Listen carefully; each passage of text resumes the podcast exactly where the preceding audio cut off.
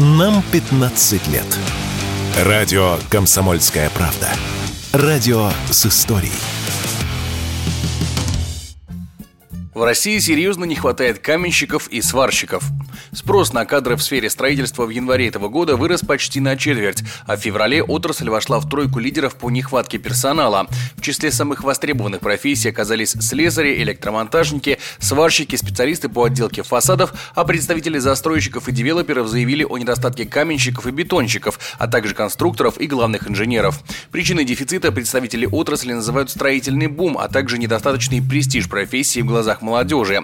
При этом на выправление ситуации в будущем особенно рассчитывать не стоит. Осенью прошлого года вице-премьер Марат Хуснулин заявил, что к 2030 году дефицит строителей в России может достичь 400 тысяч человек. На данный момент он составляет около 50 тысяч. В то же время эксперты считают, что главной причиной дефицита рабочих рук стал отток людей из этой сферы в офисы. Из-за переориентирования молодежи на менее трудные профессии училища стали выпускать почти втрое меньше специалистов, в то время как потребности в таких кадрах только растут. Об этом радио «Комсомольская правда» рассказал вице-президент Конфедерации труда России Олег Шейн. У нас действительно есть определенный род дефицит среди квалифицированных рабочих, но при этом у нас большой переизбыток в других направлениях. Вот то, что раньше называлось когда ПТУ, в 2000 году в год выпускало миллион семьсот тысяч человек. В 2021 году 600 тысяч. То есть падение почти тройное. По среднему специальному образованию вроде такого падения нет, но то, что раньше называлось техникумами, сегодня в первую очередь готовят менеджеров, готовят юристов, на третьем месте транспортники. А вот по промышленным специальностям сокращение выпускаемых специалистов в сравнении с 2002 годом вдвое. И, конечно, таких специалистов не хватает.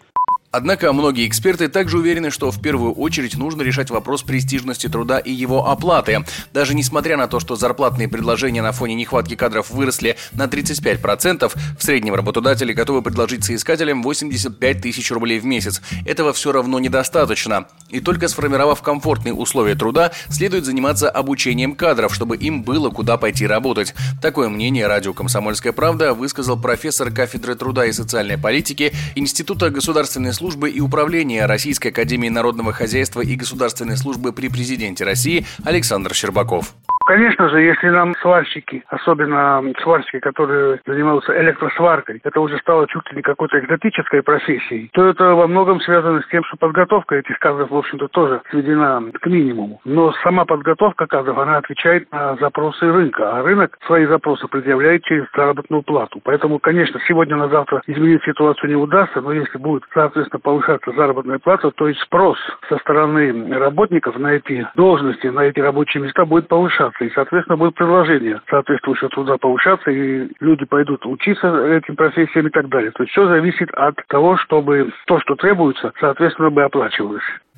В качестве еще одного способа решить проблему нехватки кадров, некоторые представители рынка предложили увеличить количество трудовых мигрантов и различные послабления для них. Однако эксперты считают, что подобная ситуация может наоборот негативно сказаться на дальнейшем развитии отрасли, когда приезжие перейдут в другие сферы или уедут домой, а на их малооплачиваемые места никто не придет. Егор Волгин, радио «Комсомольская правда».